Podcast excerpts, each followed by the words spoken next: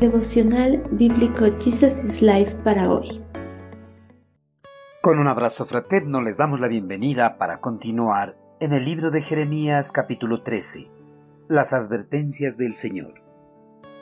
Escuchen y presten atención. No sean arrogantes porque el Señor ha hablado. Den gloria al Señor su Dios antes de que sea demasiado tarde.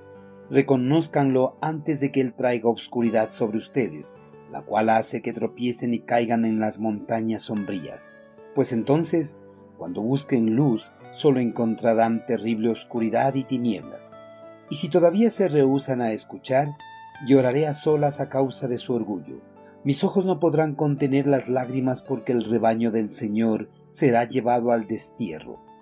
La gente de Judá será llevada cautiva, todos serán llevados al destierro. El juicio sobre la maldad y el pecado cada día está más cerca, aunque la mayor parte de la población mundial lo ignore.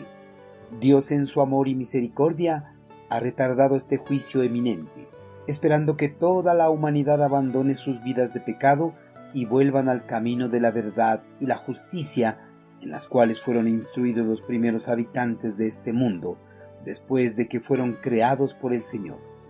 Pero el hombre rehusó caminar por este camino y trazó su propio camino, el camino que le conducía a su condenación eterna, lejos de la presencia de su Creador. A pesar de que el hombre rehusó caminar en sus caminos, Dios por su amor y misericordia no se dio por vencido, ni lo abandonó a su suerte. Más bien, una y otra vez trató de que el hombre vuelva a sus caminos y se aparte de la condenación. Con este anhelo, el Señor a lo largo de la historia de la humanidad ha enviado a sus siervos con mensajes de advertencia para que la humanidad recapacitara y se apartara del camino que le lleva a la condenación. En la actualidad, el Señor sigue enviando a sus siervos a lo largo de todo el mundo, con su mensaje de advertencia contra los que rehúsen cambiar de vida y prefieran seguir en el camino que los conduce a la muerte. En el pasado, el pueblo elegido de Dios se había corrompido al igual o mucho más que las naciones paganas que vivían a su alrededor. Ellos habían abandonado a su Creador y habían ido en busca de otros dioses para rendirles culto y adoración. Y no solo eso, sino que también habían quebrantado todas las normas, leyes y estatutos dados por el Señor. Ellos habían quebrantado las normas de convivencia armónica entre sus compatriotas y habían empezado a aprovecharse de los más débiles y vulnerables. Dios les había llamado la atención una y otra vez, pero ellos desistían escuchar esas advertencias. Preferían seguir en sus vidas de delito y pecado. Ante la arrogancia de su pueblo, Dios había decidido enviarles un castigo severo, un castigo que les iba a causar un profundo dolor, un dolor que ellos en sus vidas no habían experimentado. Antes de que llegue el juicio, el profeta Jeremías advirtió a sus compatriotas para que se arrepientan y vuelvan a Dios. El profeta les pidió que dieran gloria, honra y honor al único Dios verdadero antes de que sea demasiado tarde. Les pidió que le reconozcan como su único Dios antes de que Él traiga la oscuridad sobre toda la nación, ya que si no aprovechaban ese tiempo, luego sería demasiado tarde, y cuando buscasen luz solo encontrarían terrible oscuridad y tinieblas. Jeremías afirmó a sus compatriotas que si rehusaban escuchar estas advertencias, irremediablemente serían llevados al destierro por su orgullo y que a él solo le quedaría llorar amargamente por la tragedia de la nación. Jeremías había sido declarado justo ante los ojos del Señor.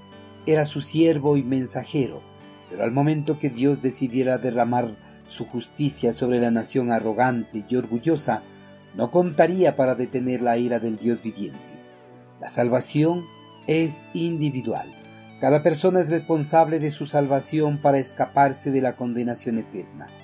Todo aquel que desaproveche esta oportunidad de salvación recibirá la ira del Dios viviente. Queridos hermanos, a pesar de que toda la humanidad se encuentre sumergida en la maldad y el pecado, el eterno Creador no los ha dejado de amar. Siempre ha estado pendiente de ellos, esperando que en algún momento ellos muestren arrepentimiento de sus acciones perversas y vuelvan a sus brazos amorosos. Dios, por su amor a la humanidad, a lo largo de la historia, ha enviado a sus siervos para que lleven su mensaje de advertencia y castigo sobre el pecado. En la actualidad, el Señor sigue enviando a sus siervos con su mensaje de salvación, pero todo aquel que rehúsa escuchar este mensaje recibirá la ira de Dios al igual que lo recibió el pueblo hebreo en el pasado. Dios es amor, pero también es justo y su justicia demanda el castigo sobre todo aquel que no acepte la justificación de sus pecados en el sacrificio realizado por Cristo Jesús.